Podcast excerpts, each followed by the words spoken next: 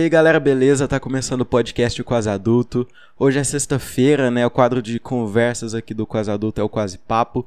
E hoje a gente vai falar sobre música, vai falar um pouco sobre rock, indie rock, música em Uberlândia, música no interior, é, vai falar sobre influências, referências e vários assuntos assim variados com o Gabriel Kites. E aí, mano, beleza? E aí, Igor, beleza, mano? Beleza, cara, muito bom te ter aqui.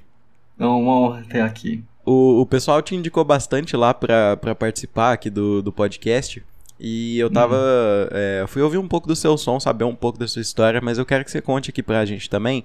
Como é que é essa coisa de música na sua vida? Parece uma pergunta meio ampla demais, mas. É, como que isso introduziu assim na sua, na sua vida? Tipo, eu imagino que tenha sido na infância, né? Então, me conta um pouco de, dos seus primeiros contatos assim com a música e como que qual que é suas, quais são suas memórias com relação a isso? Cara, desde pequeno, é, aqui em casa a gente sempre foi muito chegado em música, principalmente a família da minha mãe. E aí eu acabei tendo um contato bem cedo com Michael Jackson, com Engenheiros do Havaí, com muitas coisas e diferentes sonoridades de diferentes lugares e para mim foi incrível, foi uma experiência assim, foi amor à primeira vista. Quando eu fiz nove anos, minha, um, a minha avó deu a ideia de me colocar na, na aula de música, eu comecei aprendendo violão e tudo mais. E o meu professor me levava para fazer uns pequenos shows, né? Ele tinha, ele tem um, é, um professor particular, não é do conservatório não.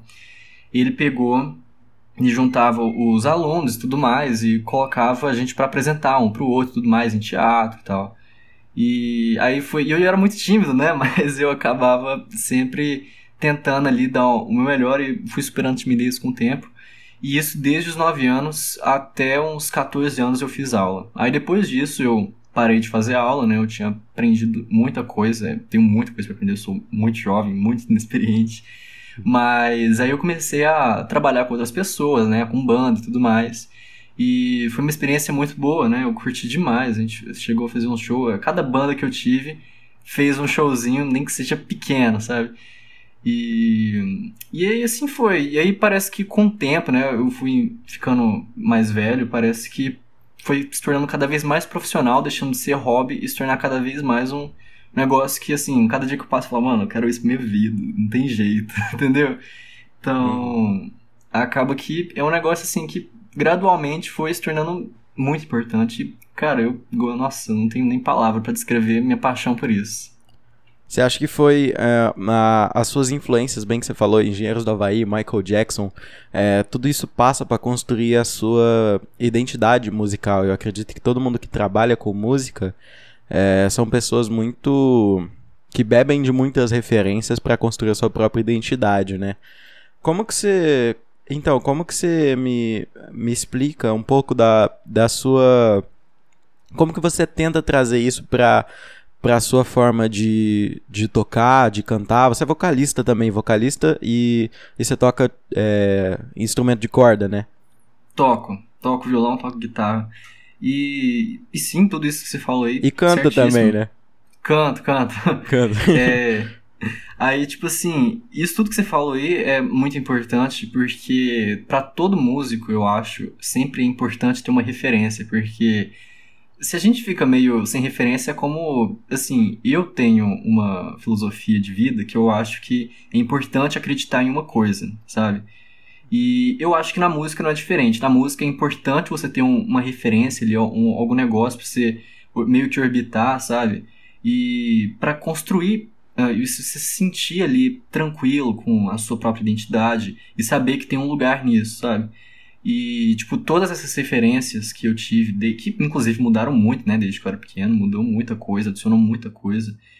E, tipo, tudo isso foi muito importante pra, pra minha identidade agora. Eu não tenho uma identidade bem definida, eu não sou um artista com um conceito artístico definido, eu sou muito jovem, sabe? Eu tenho muita coisa para trilhar ainda e muitos sons para descobrir, então acaba que, mas assim, deu para descobrir mais ou menos. E eu espero, assim, cada vez mais me identificar em algum lugar, sabe? Porque, para quem é músico, sabe a dificuldade que é, às vezes, se identificar com o som que você escuta. Então, é bem. Ah, é bem complicado, dá um bom papo isso. é, eu acho que, às vezes, quando. Em qualquer área da nossa vida, né? Até eu com, com podcast, a gente tem que se é, influenciar por várias coisas, porque isso é, eu acho que é meio alquimia, sabe? Você, você junta coisas meio desconecta, desconexas ou desconectadas para uhum. construir algo novo, né? acredito que com você também foi assim. É, uhum. Quem que você acha que tipo foi influência forte assim no, no, na sua forma de, de tipo escolhe uma pessoa pra tipo ah esse cara aqui é é o meu alvo assim que sei lá tipo John Mayer, tá ligado? Ou, ou tipo, pra mim. Pra mim, o, o, Flow é uma referência muito forte, entendeu? Então, uhum. o Monark e o 3K, eles são referências muito fortes para mim, porque, enfim, é, foram pessoas que me introduziram a esse mundo de podcast e tal. Quem que você visualiza, assim, dessa forma? Cara, eu fico muito dividido, assim, falando, porque eu consegui descobrir tanta coisa, principalmente nesses últimos tempos, eu descobri tanta gente da hora que eu fico até perdido, sabe? Mas, assim, eu posso, talvez, eu acho que eu consigo citar três personalidades específicas, né? Uh, quatro, na verdade, pra você ver. Tanto que é, é difícil. Não, Mas... tá bom, fica à vontade. As indicações são suas, velho. As influências são suas. Oh, em primeiro lugar, sem dúvida, eu diria o Alex Turner dos Arctic Monkeys, que foi um cara que eu conheci em 2000 e... Eu conheci assim, né? Eu uhum. descobri que existia em 2019 e 2018, 2019. E a partir dali, cara, eu falei, nossa, esse cara aqui é meio que minha principal referência. Aí eu fui conhecendo outros, eu conheci o Bruno Mars e, assim, me aprofundei, né? Quis buscar sobre ele. Elvis Presley também, nossa, Elvis Inclusive, é foda, hein? É, nossa, demais. Eu, pô, quando eu era mais novo, pô, eu pegava assim um negócio, ficava cantando assim na frente do espelho, sabe? Falando, nossa, o Elvis, não sei o quê. Uhum. e, e assim, ia. E em quarto lugar, o Harry Styles, né? Não, não menos importante, mas o Harry Styles, que é atualmente, ao meu ver, é o Elvis Presley da nossa geração, né? Então. Assim. E, tipo, eu pego e falo, nossa, esse cara aqui é foda, não tem jeito. Eu adoro esse cara. E, eu, e assim, esses quatro para mim não tem jeito. Esses quatro pra mim nada supera eles, entendeu? É, eu acho que todas essas referências aí que você falou são, são pessoas que eu admiro muito. Harry, o Elvis, o, o Bruno Mars e o cara do Arctic Monkeys, que inclusive eu não sei o nome, mas eu já ouvi Arctic Monkeys, você tanto que é, você tanto que é foda, velho. Realmente é. Eu acho muito foda, eu acho muito foda. Tem, tem até uma cena agora que eu lembrei é, não sei se assistiu Peak Blinders. Tem na segunda temporada uma cena lá que, tipo, os caras fazem um negócio muito foda e aí começa a tocar Do I Wanna Know, tá ligado? Sei, e aquilo, sei. É, e aquilo é muito foda, entendeu? É inclusive, muito da hora. É, inclusive Arctic Monkeys foi aquele riff de Do I Wanna Know, do começo. É, foi uma das primeiras coisas que eu aprendi a, to a tocar no, no violão, porque eu, eu comecei a a aprender aqui em casa, que eu tenho um violão velho aqui. Uhum. E, e aí eu comecei a, a, aprender assim, eu falei, cara, eu quero aprender os riffs, né? Aí esse foi um dos primeiros, assim, então, então realmente, é, são, são É um riff muito bom, né? Pô, é, sabe que você tocava? Mano, então, se você me perguntar como eu sei que você toca e que você canta, eu vou falar que não. Mas se você fosse uma pessoa muito é, cego musicalmente, tá ligado? Surdo musicalmente, uhum. eu ia falar, não, toco, toco bem, tá ligado? Sim. não, mas, mas tipo, é, eu aprendi assim tudo na, na internet, né? Inclusive, é, você falou que você, você, você fez aula, você acha que, tipo, isso. Se você tivesse pegado para aprender sozinho. Como é que seria? Você, você viaja nessas coisas ou, ou Cara, não? eu acho que eu não ia ter conseguido, porque, tipo, para começar, quando eu era pequeno, tá, eu era assim, assim, eu tinha muito pouco foco, sabe? Se eu pegava para fazer um negócio, porque eu comecei, né, novo a tocar, e tipo assim, eu acho que se eu tivesse pegado para aprender sozinho, eu não ia ter conseguido, porque eu era uma criança assim que viajava e tava na lua, né, sempre. E na real, acho que eu sempre tive meio assim, na, meio na lua. E por isso eu acho que eu não teria conseguido aprender sozinho, entendeu? E eu, no início, principalmente, eu tava até meio enjoado de fazer aula de violão. Só que acabou que minha família sempre incentivou muito, né, esse estudar música. E aí acabou que era meio que um negócio de disciplina mesmo, sabe? E eu, uhum. assim, peguei e falei, não, então vamos. Aí pegou e eu fiz, né? Mas se eu, se eu tivesse assim, sozinho, eu acho que eu não ia ter conseguido, de verdade. Inclusive, eu te admiro por ter aprendido esses negócios sozinho, porque eu não teria, cara, de verdade. Ah, cara, o que, que um tédio de quarentena não faz com a gente, né? Eu tô. cara, mas é, mas é legal aprender a tocar violão, tá sendo uma experiência muito boa, porque eu ainda sofro muito com pestana e a minha mão dói pra caramba, velho. Como é que faz uhum. aquele negócio lá, velho? Você tem alguma cara, manha? Não, normal, normal isso. É, inclusive, eu vou até te recomendar um cara, depois eu te mando também escrito, uhum. que é o Pedro Shake. Mano, o cara dá umas dicas muito boas. Eu, assim, eu toco há um, quase 10 anos. Só que, ainda assim, aquele cara consegue ensinar tanta coisa que eu fico de queixo caído. Inclusive, agora eu tô fazendo aula de teoria musical com, com outro cara que chama Thiago. E, mas assim, esse shake ele ensina muita coisa na prática e tudo mais. E eu falo, nossa, cara, é incrível. Aí eu pego, tento fazer, aí eu consigo aprender os negócios. Vou te mandar lá depois. Ele fala desse negócio de pestana também, depois eu te indico. Uhum, não, é, eu preciso aprender a fazer aquilo, porque a pestana, ela, ela ajuda muito na música, tá ligado? Tipo, Sim. nos acordes, né? Vamos dizer assim, o acorde que tem pestana é muito mais bonito, viu? Com toda. Com, toda, com todo o meu respeito ao, a Mi, tá Os ligado? acordes tradicionais. É, os acordes tradicionais, que também são, são é. ótimos, né? Mas você faz um, sei lá, um...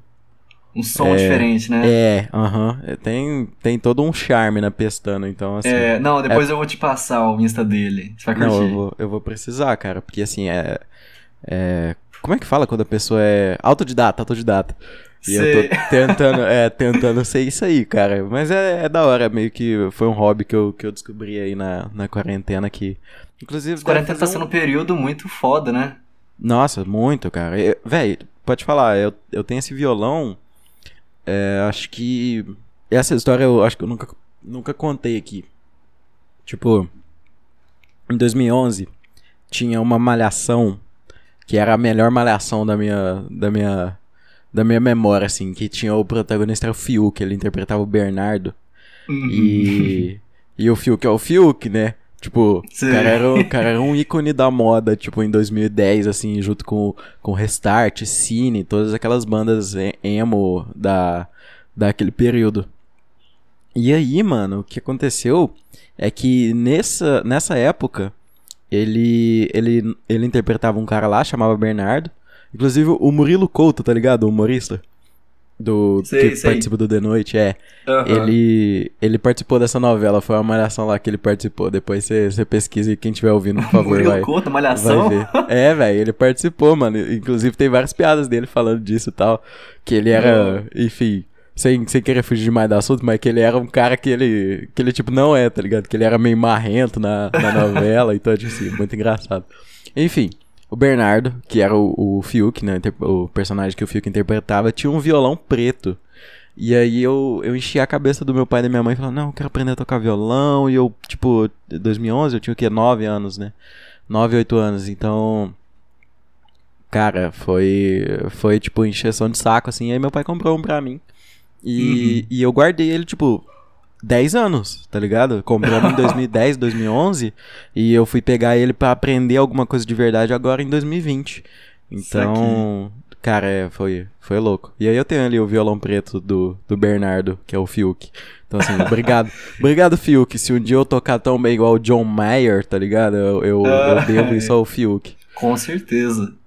É, é isso. Mas enfim, é, você falou muito que você é um cara da Lua, né? Isso me fez lembrar da Lunar Tokens, que foi a banda que você participou, né? Acho que foi é, o, o, lugar que você mais, assim, se desenvolveu. Eu posso falar isso? Tô, tô permitido? Pode, pode, com toda certeza.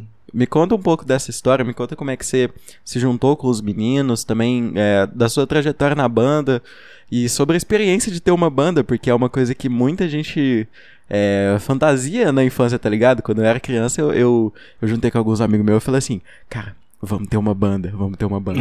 só que, tipo, eu não sabia tocar nada, ninguém sabia tocar nada. Só que, tipo, só que, tipo, a gente falava, não, a gente vai ter nossa banda, a gente vai fazer coreografia e tal. Pela, ser... Pelo status que dá, né, mano? Cara, Sei então, lá, é, é, é, é, isso. Banda tem, tem um status, enfim, me conta um pouco da sua história com a Lunar Tokens e com banda, né? Porque você falou que você já participou de outras também, enfim, me, me conta já, um pouco dessa mas, história. É, eu sempre tive muito interesse, né? Assim, os as minhas principais referências na infância sempre foram bandas, né? Então acabou que eu tive meio que uma necessidade de querer ter aquilo para ver como é. Só que a gente, assim, eu e minha galera era muito jovem, então acabava que não dava em nada, né? Mas aí agora, depois de mais velho, eu tive uma banda que tocou no London, a gente tocou lá no London, e eu conheci o Marco, que viria a se tornar o guitarrista da Lunar Tokens. Ele me apresentou o Felipe, que viria a se tornar o baterista. E eu conheci também o baixista nesses shows que a gente fazia, o nome dele era é, é Breno, né? E a gente juntou e falou, não, então vamos fazer uma banda aqui. Eu tava com uma, eu fazia música desde 2018, 2017, eu sempre tava ali compondo. Só que eu tinha muita vergonha, porque eu ficava tipo, ah, cara, olha essas letras. Eram umas letras muito bobas, sabe? Muito sei, nada sei, a ver. Sei. Aí eu falei, não, então eu vou aprender a fazer isso aqui. E aí eu tava fazendo umas músicas que tava ficando legal, né? Depois que eu tinha aprendido um pouco mais de música, tava tendo mais referências. E eu peguei, juntei eles, não, vamos fazer uma banda, então, fazer uma, só música autoral. Aí ele falou, não, beleza então. Aí a gente pegou, filho, a gente conseguiu ter 16 músicas autorais e assim, cada uma delas tinha um negocinho único. Eu ficava apaixonado no jeito que a gente fazia elas, porque parecia que a gente estava realmente tocando no Lola Palusa, de tão que a gente entrava ali dentro de cabeça, sabe? Uhum. Inclusive, eles são caras extremamente talentosos que seguiram, né? Eu saí, mas eles seguiram. E assim, eu acho que eles têm muito potencial. Então acaba que, tipo assim, a gente sempre fez muita música e e até chegou a, isso na pandemia mesmo, sabe? E Sim. foi assim a melhor experiência da minha vida, cara, porque eu que sempre gostei de música, tive contato com shows com meus amigos e contato com a gravação, né, a vida dentro do estúdio, onde eu gravei minha primeira música foi com a Lunar Tokens e as minha, a minha segunda e terceira música respectivamente também. Então, tipo, para mim foi uma experiência única, cara, não tem jeito. Até agora foi a melhor experiência da minha vida. Mas, né, acaba que a gente fala, não, vamos ver como que é do outro lado agora, né? Então a gente sempre tem que correr atrás do desenvolvimento, tem que ser um, assim, um camaleão, né, cara? Tem que ter várias cores, tem que aprender a lidar com vários ambientes. E, e mas assim, eu julgo como a melhor experiência da minha vida, né? Me agregou muita coisa. Como é que funciona essa questão é, quando você tem uma banda, quando, quando você quer fazer música, enfim? Como é que você parte de uma ideia até a música estar tá gravada no estúdio? Eu também quero saber um pouco sobre isso de, de, de estúdio e tal. Como é que você chega no, em alguém para falar assim, ó, oh, quero gravar música e tal, enfim. É, me conta um pouco disso assim, de onde que vem a sua, as suas ideias, primeiramente, de composições uhum. e às vezes de, de, sei lá, toca um acorde, o outro ali e fala, cara, isso aqui dá um, dá um negócio da hora, tá ligado? É, uhum. É, como é que parte da, da ideia até tá pronto, assim? Principalmente é, na sua fase de banda e também sozinho. Cara, eu. Desde sempre, eu sempre tive, assim, um vento de ideia na cabeça, uma chuva de emoção. E parece que isso tudo eu nunca conseguia, né, fazer, mas com o desenvolvimento que eu tive do ano de 2018 tanto de experiências emocionais quanto na própria música de 2018 até 2020, fez eu desenvolver muita coisa. E eu aprendi a meio que transferir uma carga. Uh, isso qualquer um aprende, assim, menos tempo que eu fiz, porque eu nem foquei muito, mas muita gente consegue fazer isso em questão de, assim, dias, que é se aprender a transferir sua carga emocional para sua letra. E eu demorei dois anos, mas tem gente que demora muito pouquíssimo tempo. Mas quando eu aprendi isso, eu fui desenvolvendo aos poucos e eu comecei a escrever letras, assim, só que sem ser igual antes, que eu escrevia assim, sabe, umas coisas muito bosta, mas comecei a escrever umas letras que tava ficando legalzinho. E assim, eu queria deixar um negócio menos tosco possível para não passar vergonha. Uhum. E aí eu aprendi a escrever em, em, em inglês, né?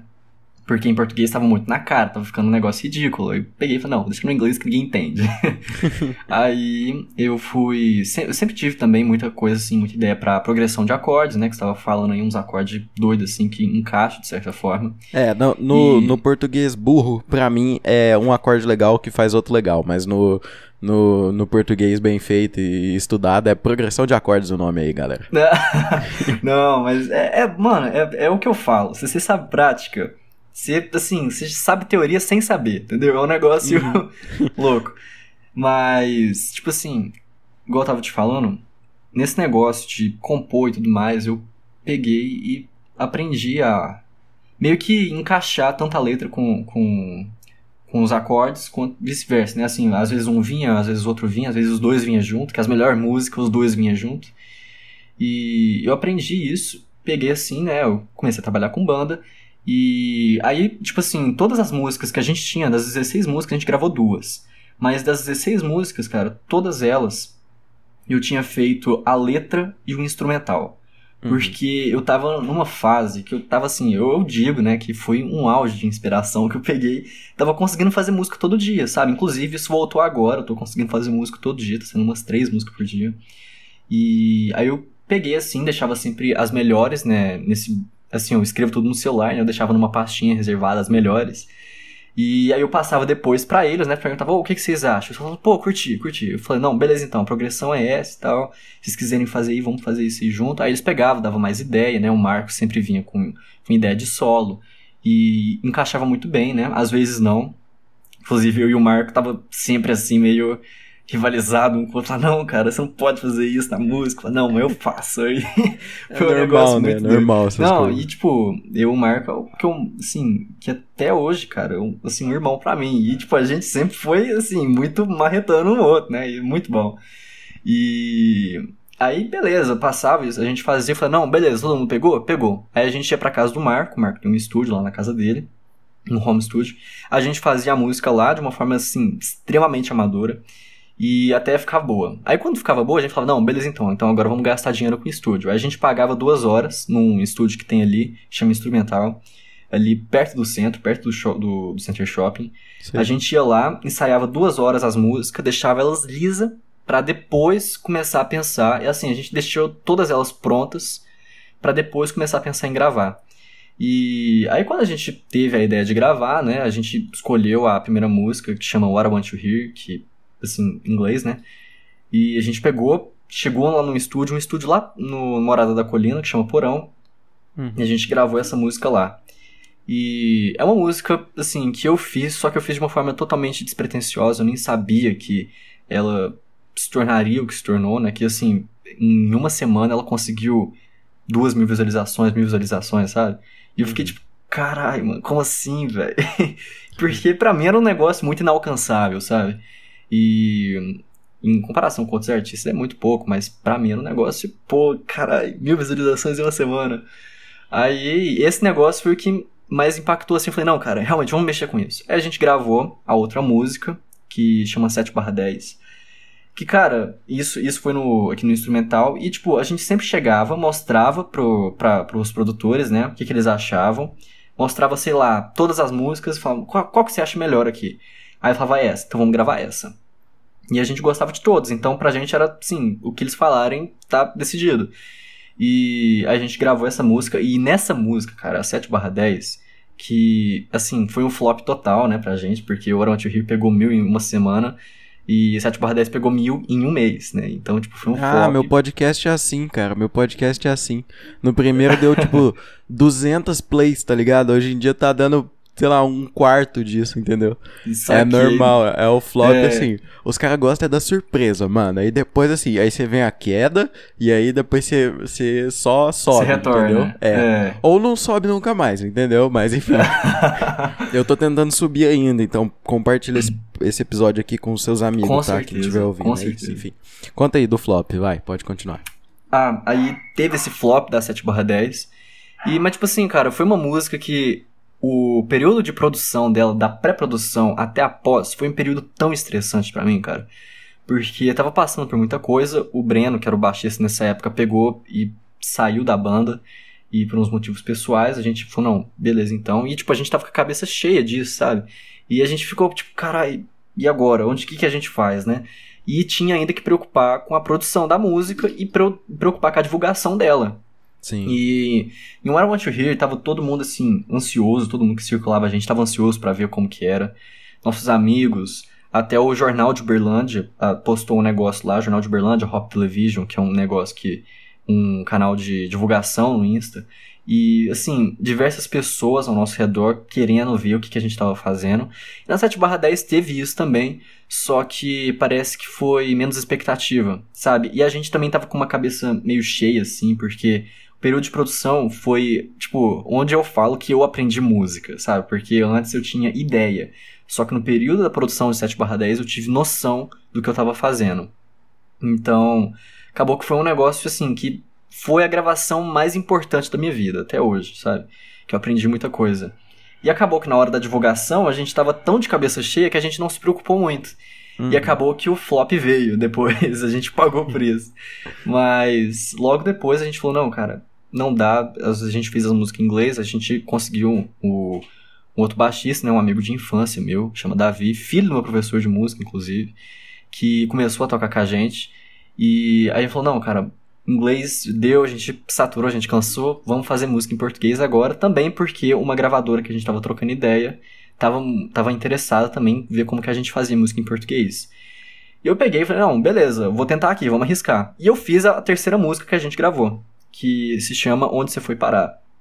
E, tipo assim, em comparação com as músicas que eu tô fazendo hoje, ela, assim, é muito um grãozinho de areia, né? Mas, enfim, foi um negócio incrível também, porque o que 7 barra 10 foi para mim no quesito de teoria de música, essa música foi no quesito de aprender a fazer música em português.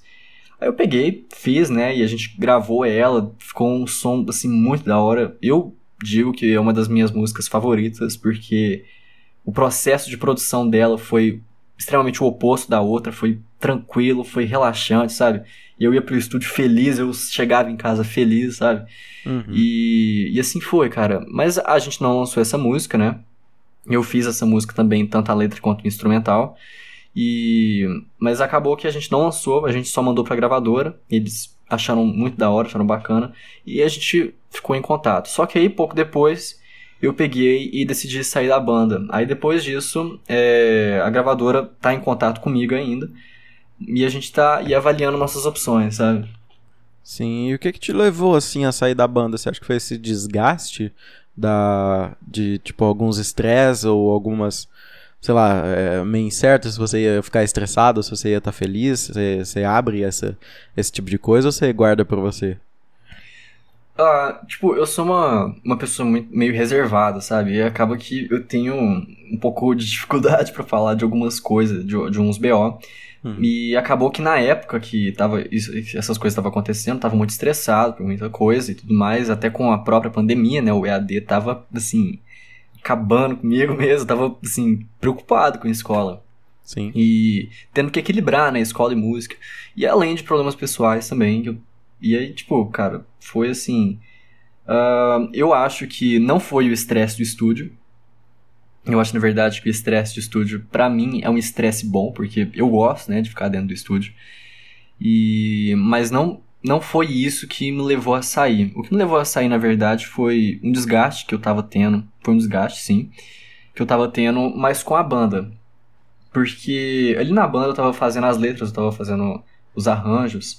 Eu mandava para eles, tinha uns que eu curtia, tinha outros que não. E, tipo, eu tava num momento muito instável comigo mesmo, sabe? E aí, tipo, eu, eles falavam, eles criticavam alguma coisa na música e eu ficava grilado, sabe, mano? Hoje em dia não tem isso mais. Hoje em dia, na verdade, eu recebo crítica, eu falo, não, beleza, então, vamos fazer isso. Eu fico empolgado com a crítica, sabe? Mas na época eu ficava tipo, nossa, pô, que bosta. Aí eu ficava, não. Desanimava. E né? eu tava, é, e eu tava num bloqueio criativo muito grande nessa época. E tipo assim, a falta de conteúdo misturado com tudo que tava passando, e eu fiquei tipo, nossa, mano, não dá, não tá rolando isso. E tipo, eu tava fazendo 100% das músicas e não tava agradando ainda assim os membros da banda, o que eu entendo plenamente. Mas na época eu ficava tipo, nossa, mano, meu Deus, tô dando meu 100% de mim aqui, sabe? E isso porque tava de férias, né? Quando voltava, quando voltasse a, a escola que eu ia ficar ainda mais estressado, né? Porque ia ter mais compromisso. E aí eu falei, não, cara, quer saber de uma coisa? Eu tava tentando sair há um tempo, mas eu, tipo, não conseguia porque eu tinha acostumado com esse jeito de viver, né, com banda. Sim. Só que também alguns amigos falaram, cara, você não tá legal. Tipo, uns amigos próximos e amigos até distantes falaram, cara, você não tá bem, velho, tá dando pra perceber isso. Porque, mano, eu devo ter perdido quilo, sabe? Eu ficava sem dormir, pensando em música, tentava aprender a fazer música, sabe? Um bloqueio criativo fudido. Falei, não, cara, não dá. Aí eu peguei e falei, não, então, rapaziada. E eu tava com um amigo nesse dia, ele falou, não, cara, tenta, tenta sair. falei, não, beleza então. Aí eu peguei e falei, oh, rapaziada, realmente não vou dar conta de seguir com vocês. Aí eu saí e o baixista saiu também, porque ele, assim, que tinha de, assim, de amigo, porque amigo de infância, né? Era eu, aí eu saí, ele pegou e saiu também. E mas aí um tempo depois eles arranjaram, né, pra gente para cantar, gente para tocar, inclusive uma galera muito da hora que eu inclusive tem trabalho já e eu falo, nossa, e uma galera que eu conheço também. E então, tipo, eu fiquei, não, pode crer, gostei. E falei, não, cara, sigam em frente, sabe? Tem total meu apoio. E eu nunca escondi isso para eles. E agora, na carreira solo, cara, eu acho que eu me sinto muito mais leve, sabe? Porque eu aprendi a fazer música, eu saí do bloqueio criativo.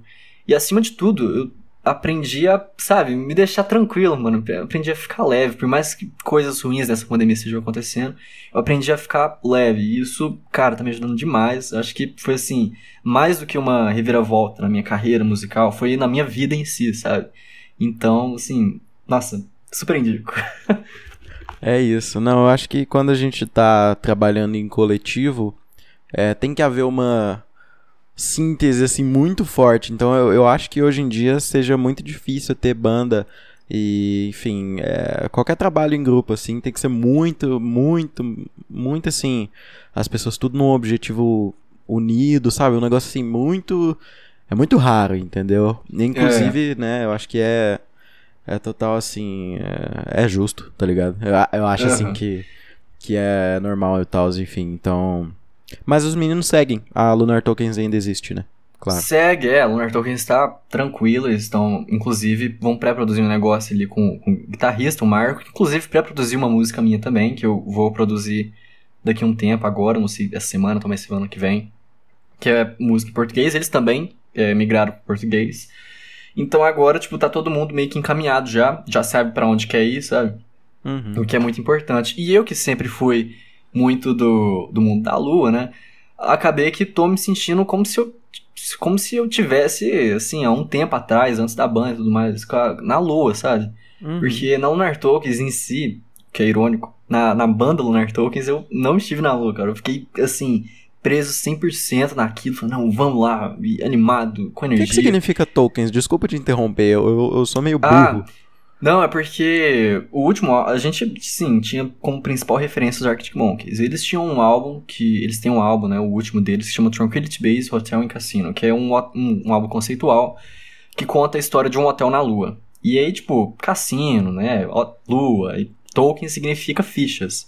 Ah, aí a gente pegou e falou, não, fichas lunares, lunar tokens, né, porque pode, é, faz referência a isso e a gente também, né, com cada um, cada um lunar token. E, e assim ficou. E, certo, tipo, certo. eu achava o nome da hora na época, né? Hoje eu não sei se eu usaria o mesmo nome pra minha banda. Cara, eu acho da hora, eu curto, eu curto, eu acho, eu acho criativo, né? É muito difícil, cara, também criar nome pras coisas. Eu fiquei muito. Nossa, nem eu, Cara, eu tava semanas e semanas pensando, cara, que nome que eu vou dar pra esse podcast, tá ligado? e aí, tipo. E por que é... o quase adulto? Cara, então, é, isso eu, nunca, eu acho que eu nunca falei também.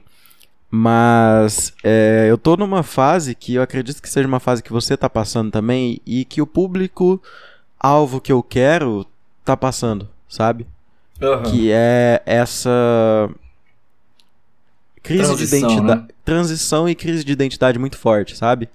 Uhum. Então, é, a transição do fim do ensino médio para o início de uma vida adulta é, começou a pesar muito forte na minha cabeça nesse sentido.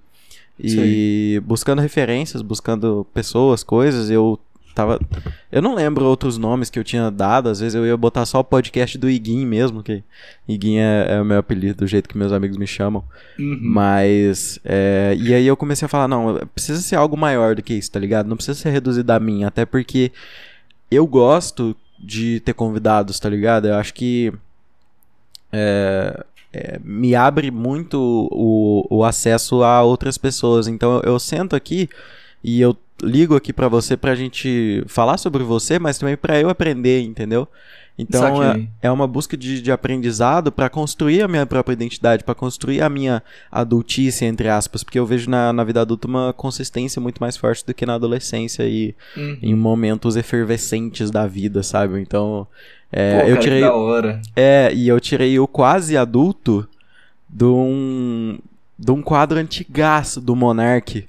Monark, né? O Monark do Flow, o Monark que fazia vídeo de Minecraft, que eu era, hum. assim, muito fã dele na, quando eu era criança e sou muito fã dele hoje, tá ligado? Com, com o Flow e tal.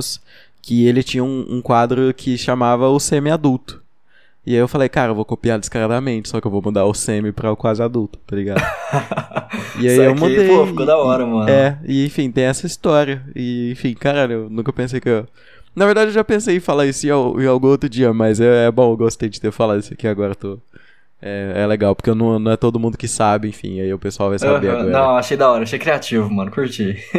é, inclusive, puxando assunto sobre isso, o que, que você sente nesse sentido de estar tá indeciso, de estar tá se encontrando é, com relação à sua música atualmente, com relação à sua produção musical? Você disse que está muito mais leve, tal, talvez um coletivo é, não seja o melhor para você nessa, fa na, nessa fase tal que você estava, e agora trabalhar, entre aspas, sozinho, né? Porque com certeza você trabalha com, com outras pessoas assim mais por fora, mas eu acho que o trabalho é mais seu do que nunca, né? Uhum. Então como que você como que você constrói a sua identidade nesse sentido? Como que você acha que você embasou essa identidade, né? Muito trazendo também essas influências, você acha? Como que, como que funciona isso para você? Sim, acaba que as minhas referências me influenciam muito, né? É assim, inevitável, né? Não tem jeito. E, e sei lá, né, cara? Eu acho que além disso, esse essa fase leve que eu tô, me sentindo bem com a vida, sabe? Isso reflete nas músicas. As músicas são músicas leves de se ouvir, não são músicas com uma carga emocional forte, pesada ali, que, sabe, você ouve na madrugada. Não, é uma música que você poderia ouvir num, num dia ensolarado, tranquilamente, sabe? Ao mesmo tempo, poderia ouvir numa noite também, de madrugada. Não é música Só pra que... ouvir chorando, né? Não, é, sabe, é, tem umas que sim, tem umas que sim. certo. É, acaba que é inevitável. Mas a maioria é, tá ficando pra um lado muito mais ensolarado, pra um lado muito mais tranquilo, muito mais leve. E eu tô curtindo isso, sabe? E acaba que reflete sim na, na essa fase da minha vida, reflete sim nas composições. O modo que eu tô vivendo agora também nessa carreira solo reflete muito. E, e como você disse, é exatamente isso tá sendo mais meu do que nunca. E eu tô curtindo isso porque eu tô tendo uma liberdade para fazer muitas coisas. É óbvio que para trabalhos não, iniciais assim, de estreia, eu não posso ser uma pessoa que chega arriscando, mas eu posso apresentar alguma coisa que, assim, colocar na, na balança o que o mercado quer e o que eu gosto. E, tipo assim, acaba que eu me sinto muito bem fazendo isso, eu me sinto, assim, tranquilo. Isso é, é um ciclo vicioso, sabe? Fico leve, eu faço música Aí, por causa da música, eu fico leve e assim vai. Então, cara, é um modo de vida. É além do que de um hobby, sabe? E, tá ligado? Aqueles caras falam, não, não é uma fase, mãe. não é uma fase. Aí, tipo, é, é um lifestyle. Mas, mano, eu, é assim, eu curto bastante. E, assim, eu não me vejo fazendo outra coisa. Porque, tipo, o um negócio que você sabe que pode conseguir dinheiro hoje em dia e que você gosta, que o mundo precisa, sabe? É na, até na filosofia japonesa tem isso, cara, que eu, eu até esqueci o nome que é, mas assim, um círculo de coisas que o mundo precisa, o que você quer, o que você é bom, o que você pode ser pago e tudo mais. Tudo isso, colocando junto, tem um, um nome que eu esqueci, mas em japonês. Entendi. E, tipo, cara, eu acho, eu não me vejo fazendo outra coisa além de música, porque eu me vejo, né? Eu preciso ter outras opções, porque tem esse negócio de faculdade e tudo mais. E eu me vejo, assim, fazendo música, sabe? Porque é uma coisa que eu amo e que, assim, é muito subjetivo. Então, sempre vai ter quem gosta, sabe? Então, pra mim, não tem preço, cara. Eu acho que é isso mesmo. Acho que a gente, quando é, tá nessa fase de autoconhecimento e descoberta também. O, o, meu podcast é um pouco sobre isso. E às vezes eu tô, às vezes até reafirmando demais isso, mas é porque eu tô buscando a minha identidade, entendeu? Até no podcast, eu tô no episódio 34 hoje. Eu uhum. acredito que esse seja o 34 eu ainda não sei o que, que eu tô fazendo. Eu não sei que, quem que é meu público-alvo, eu não sei o que, que eu quero passar aqui. Eu tenho só uma ideia, entendeu? Sim. Então, é. Droga, esqueci o que eu tava falando. Mas é, era, tipo, mas era tipo isso. É, ah, ó, lembrei. O autoconhecimento e, a, e essas formas de se achar. E você se acha na música, eu me acho nos, nos podcasts. E tem mina que se acha na maquiagem, tem mina que se acha no, no Instagram, tem cara que se acha na, no marketing digital que seja, sabe? Então, Uhum, É, eu acho que isso favorece tanto a sua vida, sabe? É uma é uma é um sol num dia, tá ligado? É um sol depois de uma nuvem escura, bota fé. Então, Sei, sei. é, eu acho isso muito importante. Eu incentivo todo mundo e todos os artistas é, independentes, pessoas independentes, pessoas que buscam independência, a se agarrarem a algum hobby, a alguma arte, ou até é, trazer isso um pouco mais pra vida, como você faz e como eu quero fazer um dia também, com o que eu faço aqui, enfim. Vamos falar um pouco sobre isso também, puxar um pouco sobre esse assunto de independência. Porque você é igual eu, a gente é de Uberlândia, Minas Gerais, uma segunda maior cidade de Hum. Minas Gerais, mas é longe dos centros urbanos, vamos dizer assim, né? é longe do- de capitais, vamos dizer assim, é longe de São Paulo, Sim, sim. é longe do Rio, é longe de BH, é- mas é uma cidade assim. Eu vejo Uberlândia como uma cidade que respira arte muito forte e respira criação muito forte. Eu, eu me inspiro muito com Uberlândia e de um jeito assim que eu acho estranho. Por mais que eu não conheça outras cidades, enfim, é, tão a fundo igual eu conheço Uberlândia, é, eu quero que você me conte um pouco de como que você se sente com relação a morar no interior, é, produzir música aqui. é, tipo, você já, já disse que tocou no London, né? Sim.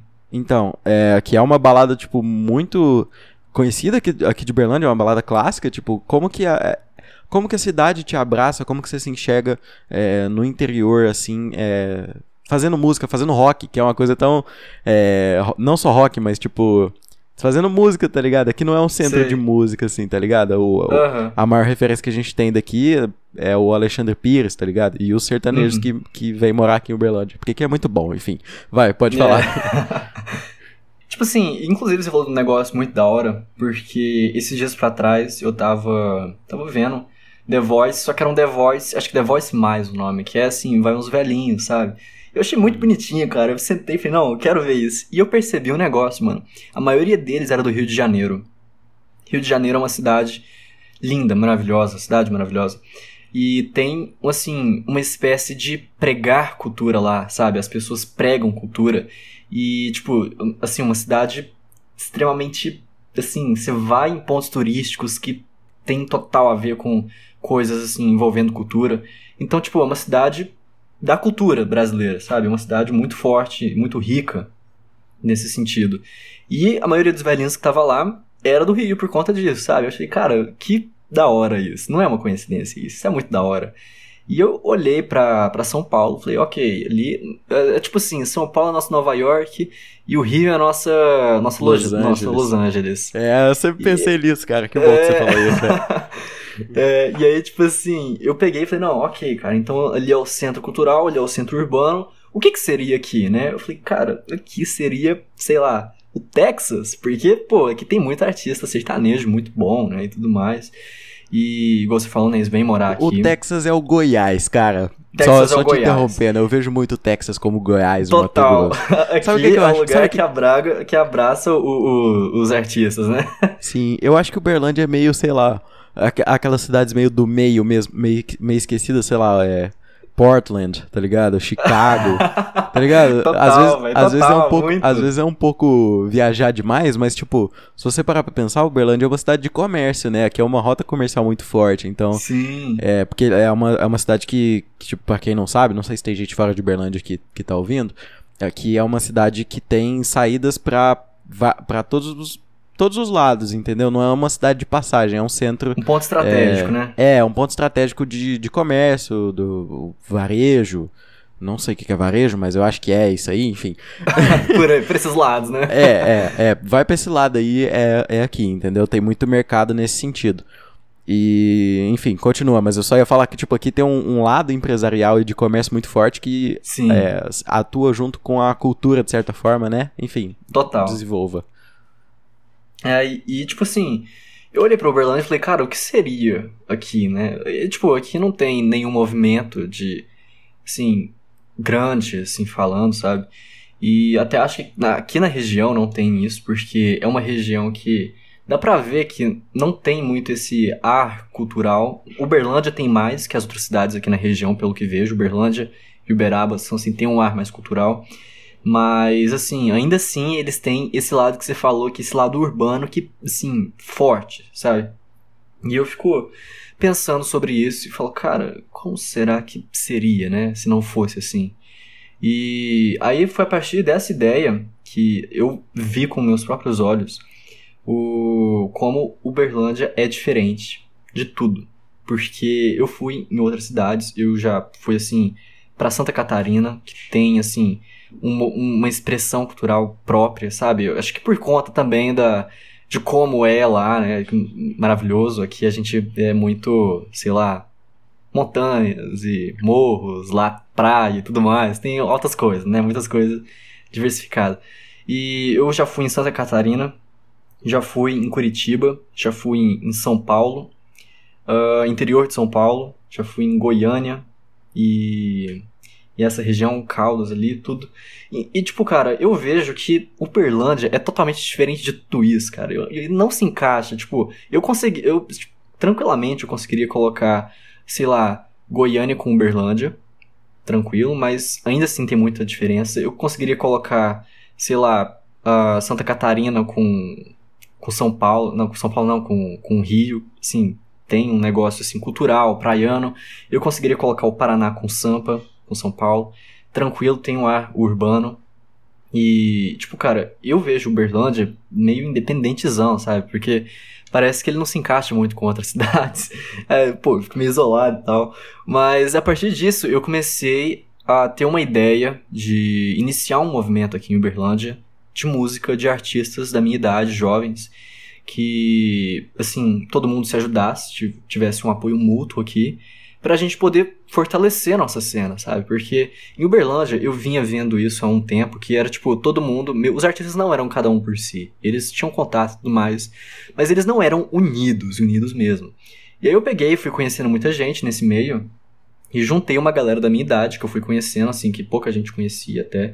Peguei, juntei, juntei com uma galera grande também, um cara grande, que é o, o Gabriel Choca, que virou, assim, um, um grande amigo para mim. Nossa, esse moleque é e... é surreal, mano. Ele é muito Sim, bom, hein? cara. Muito bom. Aí eu fiquei amigo dele também. E, tipo assim, mas na época, pô, eu nem tava muito com essas ideias de iniciar movimento e tudo mais. Foi mais assim, espontâneo mesmo, amizade com os caras. Depois disso, a gente começou a procurar outras pessoas para ajudar a ser, meio que fechar o grupo, sabe? para ter mais gente. Eu conheci muitas bandas, conheci uma galera, muita gente fina, cara.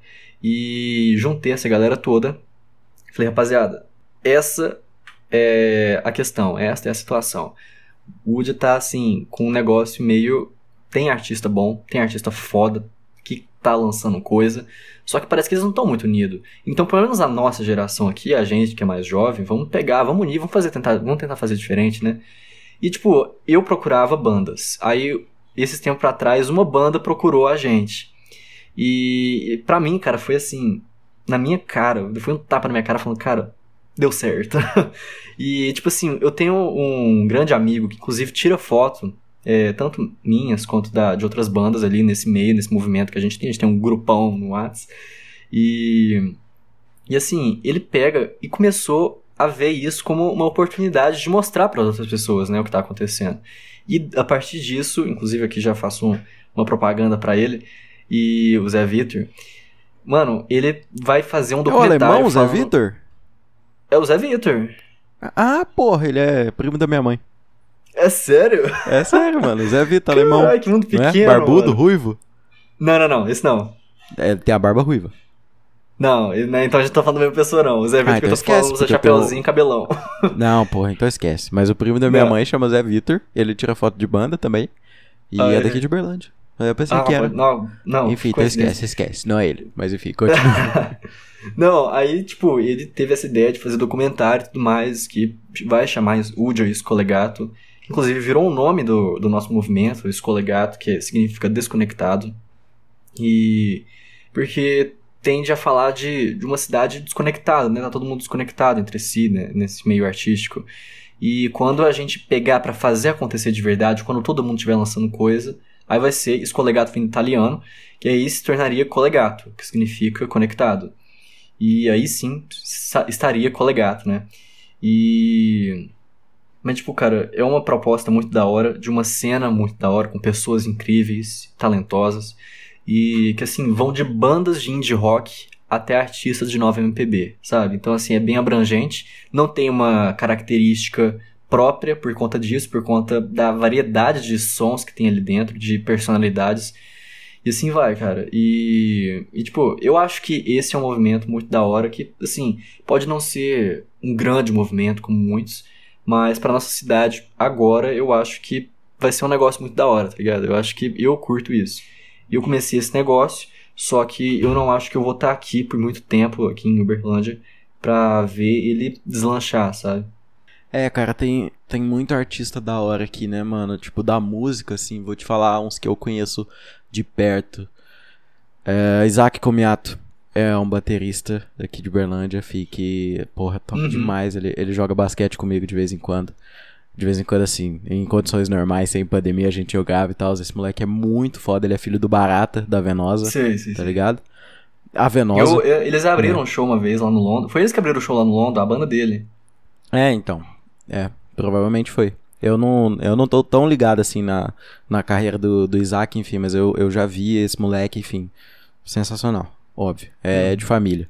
Porque a Venosa também é uma banda muito importante pra Uberlândia, de verdade. É, se não a mais importante, né? É, de, de maior, assim, é, identidade e tal, expressão, e é muito importante o que eles fazem por Uberlândia e tal, e por estarem aqui, enfim, né?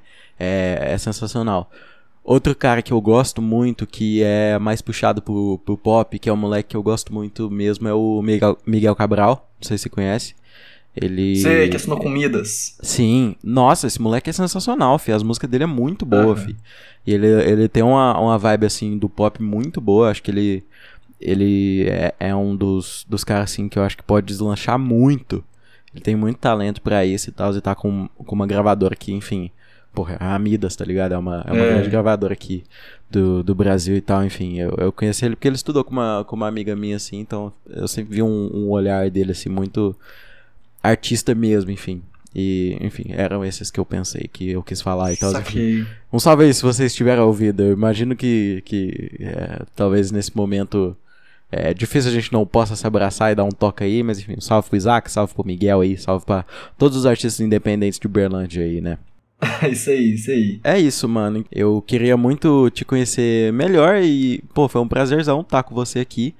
Prazer eu foi gostei meu, bastante de, de ter você aqui, então, é.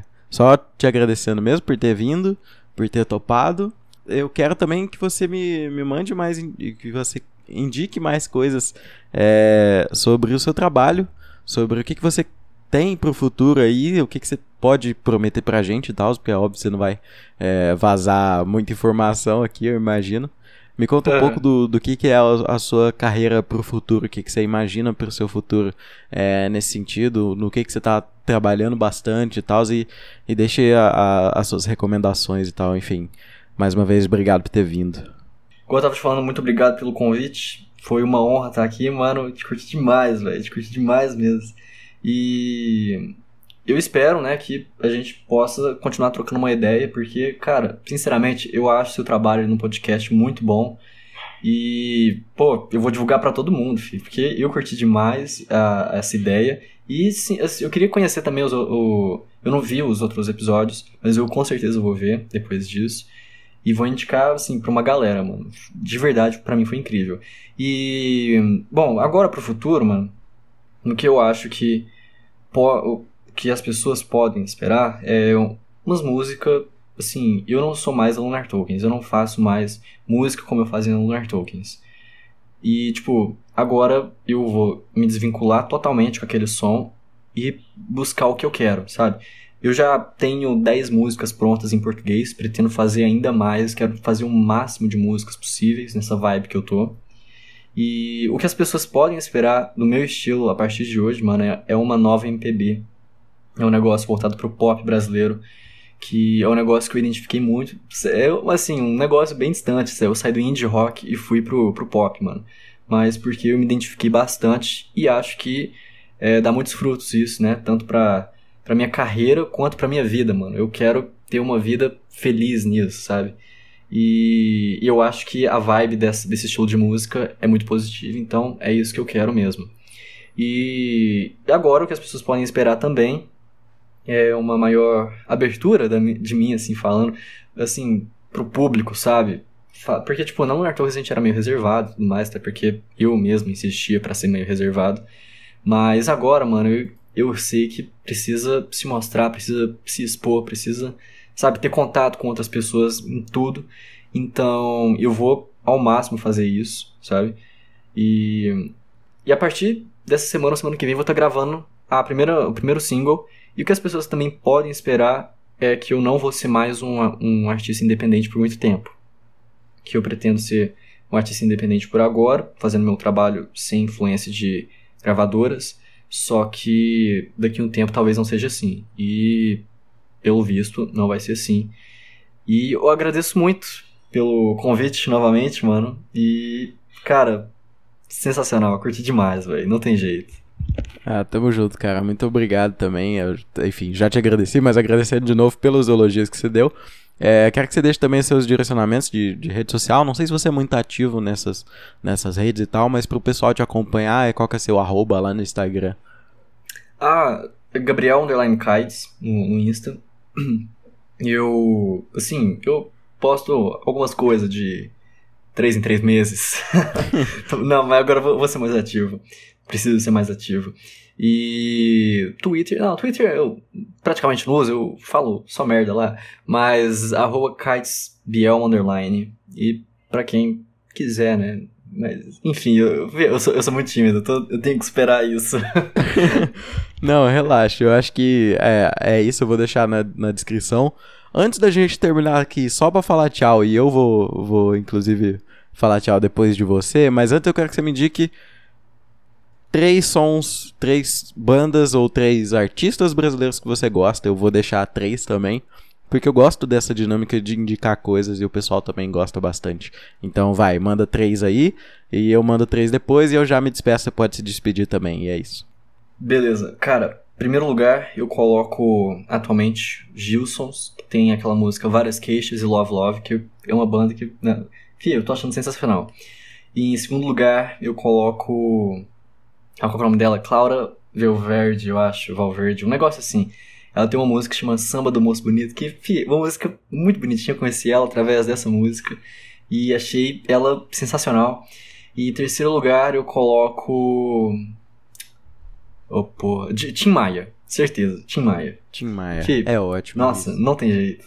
Cara, Tim Maia é sensacional, cara. Eu gosto Pô, muito. Pô, me ajudou também. demais esses bloqueios criativos. Esse cara é? É, é, foi foda. Ele é uma lenda. Eu vou indicar três, então, três que são muito importantes para mim: Scalene, Super Combo no.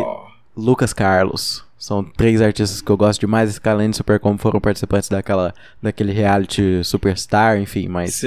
É, hoje em dia eles já são bem maiores que o programa. mas, inclusive que o programa acabou.